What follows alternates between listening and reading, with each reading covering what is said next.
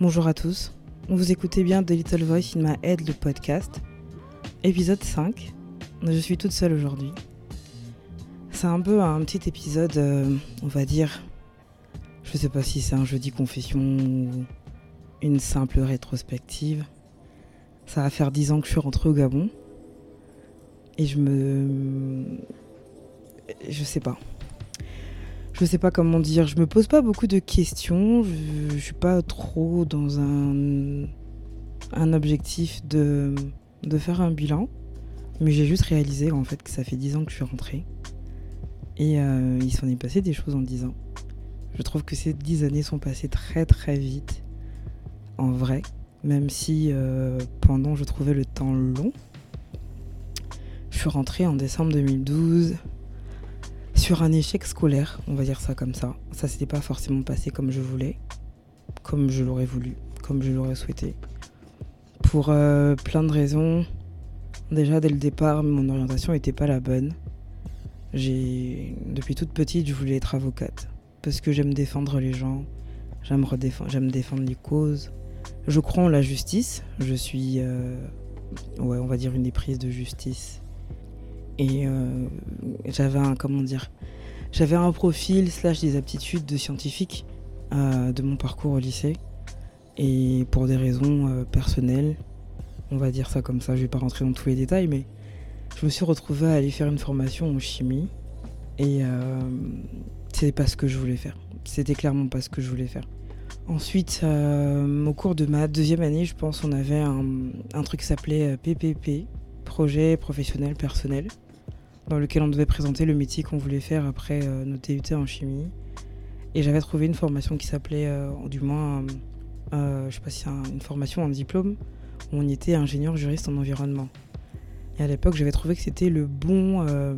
comment est-ce que je peux dire ça? Le point de rencontre, en fait, entre ma formation très scientifique de base et la partie juridique. Et je m'étais dit, ce serait, ouais, ce serait ça le plan, ce serait ça le plan, c'est je vais trouver un, me retrouver à mi-chemin entre ce que j'ai fait et ce que je, et ce que je veux faire. Mais même ça, ça n'a pas marché. Euh, ensuite, je me suis réorientée en QHSE. Et euh, c'est pas faute d'avoir essayé au début, en tout cas en France, ça s'est pas passé comme il fallait. Du coup, je suis rentrée au Gabon. J'ai fini mes études au Gabon. Je regrette pas. Je regrette pas d'être rentrer parce que il y a des choses que j'ai vécues ici que je n'aurais jamais pu vivre ailleurs. Il y a des gens que j'ai rencontrés que j'aurais jamais pu rencontrer. J'ai eu des expériences incroyables euh, dans des domaines totalement différents euh, des domaines scolaires en fait. Euh, je pense à l'organisation du concert de Mister Easy. Je pense à mon aventure avec Etoun Soleil et ma sœur. Je pense à toutes les personnes que j'ai pu croiser, tous les projets auxquels j'ai pu participer ou que j'ai que même pu ne que n'observer. Et euh, je suis persuadée qu'il y a des choses que je n'aurais jamais pu faire si j'étais pas si j'étais pas rentrée. Au début, euh, c'est difficile parce que quand je rentre, tous mes amis sont restés en France. Je connais, euh, je connais des gens ici, c'est vrai, mais tous les gens avec qui j'ai grandi en griffe, avec qui j'ai eu mon passage d'adolescente à jeune adulte. Ils étaient tous à l'étranger. Et quand je suis rentrée, bah, la moyenne d'âge gens avec qui je traînais, c'était euh, 10 ans de plus que moi, je pense.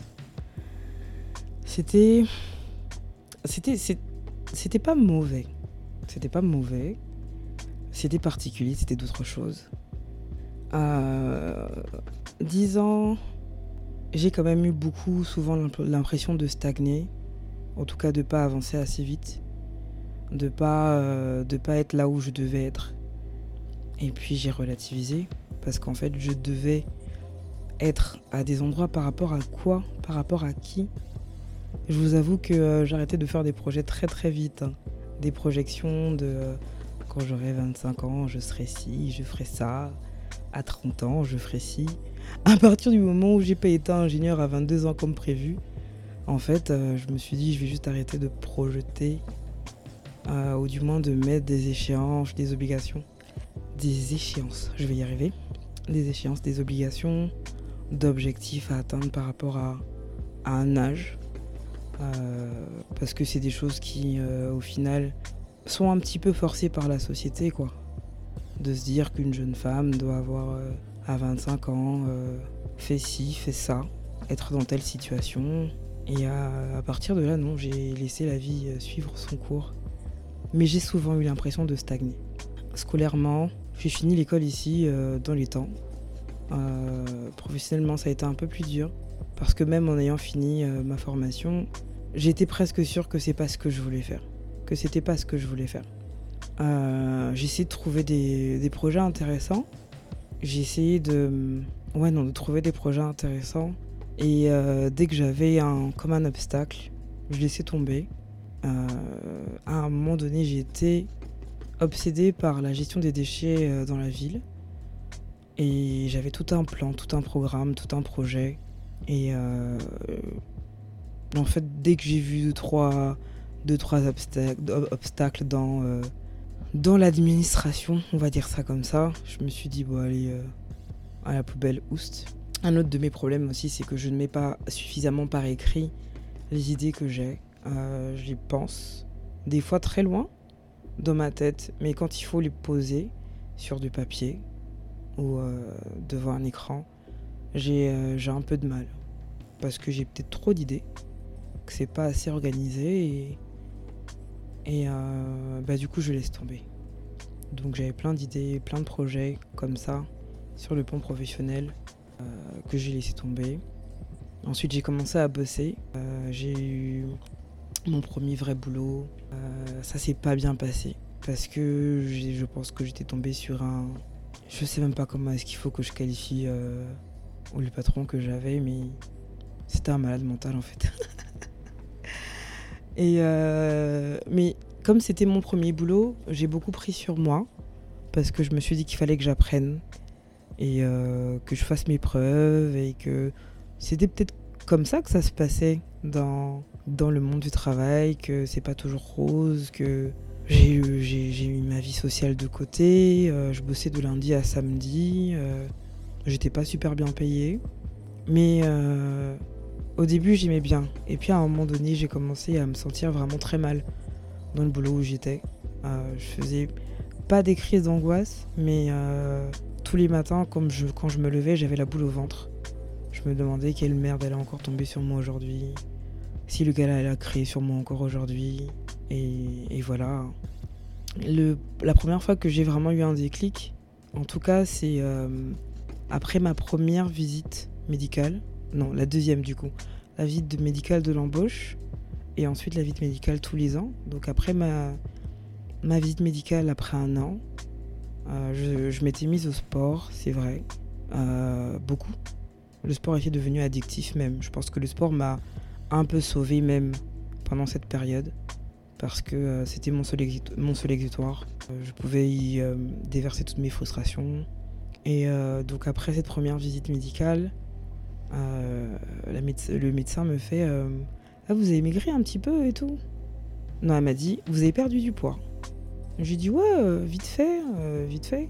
Elle m'a dit Bah non, pas vite fait, hein, vous avez perdu 20 kilos entre l'année dernière et maintenant. Et là, je me suis dit Ok. C'est vrai que ça m'a arrangé d'avoir perdu ces 20 kilos là, mais c'était bizarre en fait. C'était bizarre parce que c'était pas que le sport, c'était pas que euh, un rééquilibrage alimentaire. C'était aussi beaucoup psychologique. C'était euh, beaucoup de mal-être aussi.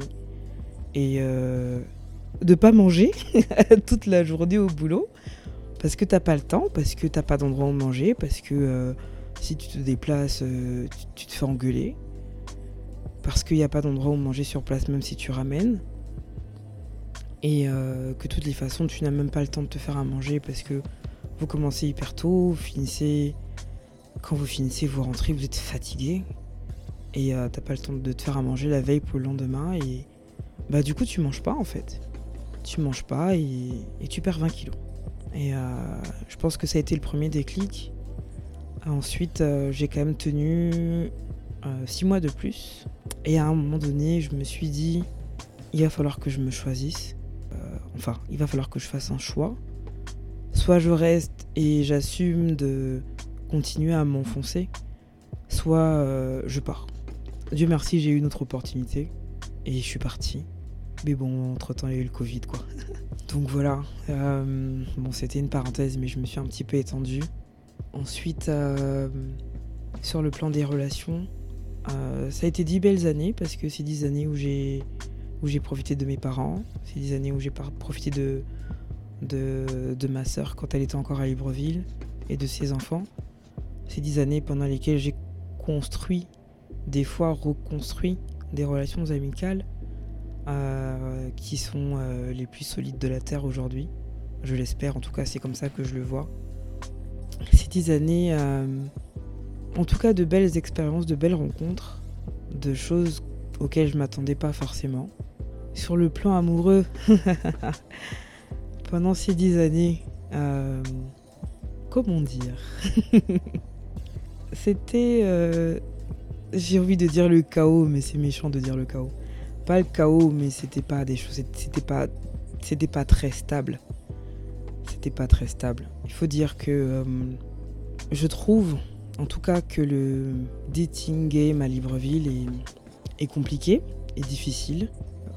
Peut-être pour moi, peut-être que c'est moi qui suis compliqué et qui suis difficile, mais je trouve que c'est difficile aujourd'hui de rencontrer euh, des gens. Déjà parce qu'on a pris de mauvaises des habitudes. Elles sont pas mauvaises on a pris des habitudes, on a des gens avec qui on évolue tout le temps.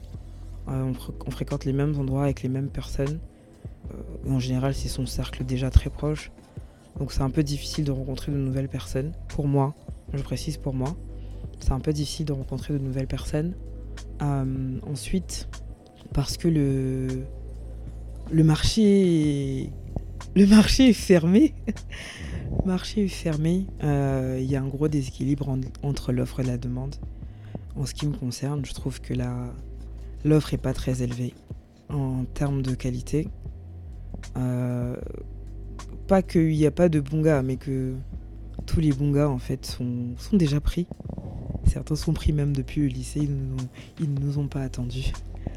Et, euh, et du coup, le déséquilibre qu'il y a dans le, dans le marché, amoureux en tout cas, fait que on se retrouve avec des propositions qui sont qui frôlent parfois l'indécence. Très souvent l'indécence. On se les hommes savent que euh, du fait de leur qualité, ils sont demandés et ils en profitent, ils en jouent. On se retrouve avec euh, des propositions euh, d'hommes en couple, voire fiancés, voire mariés, qui ont des profils intéressants en fait, qui sont les profils qui peuvent être intéressants pour nous, que ce soit euh, sur le plan physique, que ce soit sur le plan euh, euh, intellectuel, émotionnel même des fois, social, parce que ça a aussi son importance, faut pas se mentir. Et du coup, bah, le marché, le marché est saturé, le championnat est fermé. Donc ça n'a pas été... Euh, mais, mais quand même, ça a été des années où j'ai rencontré des personnes, euh, des personnes bien, des personnes euh, gentilles, attentionnées, tout ce qu'on veut. Mais il y avait toujours un problème pour que ça, que ça aboutisse, pour le happy ending. le problème, c'était pas forcément eux, ça pouvait être moi aussi le problème. Des fois, c'est que j'étais pas prête. Je sais que j'ai rencontré une fois une personne et j'étais pas prête en fait. J'étais absolument pas prête. J'étais en phase de redécouverte de ma personne et euh, le gars en face de moi, il était. Comment dire L'impression que j'ai eue, c'est qu'il voulait me faire entrer dans un schéma. Il avait comme un tableau déjà tout fait, qu'il a, eu, qu'il a pris le temps de, dessiner et euh, il voulait juste me, rajouter comme une pièce dans son, tableau. Et, euh, et ça m'a pas plu quoi ça m'a pas plu et euh, du coup pour le coup c'est moi qui étais longue. C'est moi qui étais longue. Donc voilà c'était euh, dix années intéressantes. Euh, dix années qui m'ont permis de me construire pendant, pendant lesquelles j'ai j'ai fait beaucoup de travail personnel beaucoup de remises en question toute seule. Et d'ailleurs c'est même un problème que j'ai qui a été mis en lumière au cours de discussions. J'estime que j'ai eu à grandir un peu, euh, à me remettre en question sur euh, ma façon de me comporter, ma façon de, m'exprimer, euh, de partager. je l'ai fait toute seule. Et je comprends pas, ou du moins je comprenais pas, que les gens n'arrivaient pas à le faire tout seul aussi. C'est pour ça que je. Par exemple, je suis pas. Je comprends pas le délire autour des. des, euh, personnes qui font euh, dans la motivation. euh. J'ai l'impression qu'ils disent que l'eau mouille en fait. Ils disent des choses qui sont évidentes. Et je comprends pas qu'il y ait des personnes qui. bah, qui.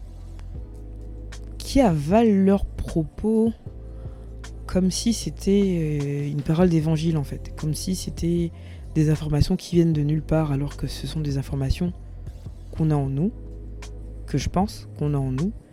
Euh, mais bon, avec les discussions que j'ai eues avec d'autres personnes, j'ai compris qu'il y a des gens qui ont besoin d'entendre des choses, même si elles sont évidentes, même si ce sont des choses qu'ils savent, mais qui ont besoin de les entendre de l'extérieur. Donc dix années pendant lesquelles je pense avoir bien grandi, je pense être devenue une meilleure personne. Je ne suis pas encore la meilleure version de moi-même, mais j'y travaille et je pense que j'ai fait un, j'ai fait un, beau, un beau parcours en tout cas sur la personne que je suis. Quel autre aspect est-ce qu'on peut évoquer au bout de 10 ans? Euh, Les aspirations, elles n'ont pas évolué. Je pense pas qu'elles aient particulièrement évolué au bout de 10 ans. J'ai toujours su un petit peu ce que je voulais, ou du moins le type de vie que je veux. J'aspire à, à quelque chose de simple. Peut-être que je manque d'ambition, mais je ne vise pas la grandeur. Euh, Peut-être d'âme, oui, mais euh, j'aspire à quelque chose, à une vie toute simple. Bien sûr, avec des pics, des gros pics de bonheur, le plus possible. Mais euh, voilà, j'aspire à une vie simple, à la routine, à faire mon bout de chemin, à impacter, mais à impacter mon environnement proche d'une manière ou d'une autre, à aider. Je pense que je suis, euh, je suis née pour aider les gens, pour les accompagner, pour les, pour les pousser, peut-être. Et puis c'est tout. Et puis c'est tout, c'était ça. C'est ce que je voulais partager aujourd'hui. C'est ce que je voulais c'est ce que je voulais partager aujourd'hui, c'est ce qui se passe dans dans ma tête, c'est ce que la petite voix dans ma tête me dit aujourd'hui. Elle me dit qu'elle est fière de moi. Elle me dit que je viens de loin. Je suis pas encore arrivée, mais je suis sur la bonne voie. Elle me dit que j'ai fait de belles choses, que tout n'a pas toujours été rose, mais que je m'en suis sortie. Elle me dit aussi que je ne suis pas forcément à ma place. Euh, ce qui est pas marrant, mais euh, et là où je me dis qu'elle a pas tort, c'est qu'elle n'est pas la seule à le dire. Elle me dit que je suis pas forcément à ma place et que j'ai besoin d'autre chose, j'ai besoin de choses plus épanouissantes que je ne trouve pas encore, que je trouve pas ici. Et que euh, il est peut-être temps que je fasse preuve de courage pour aller les chercher.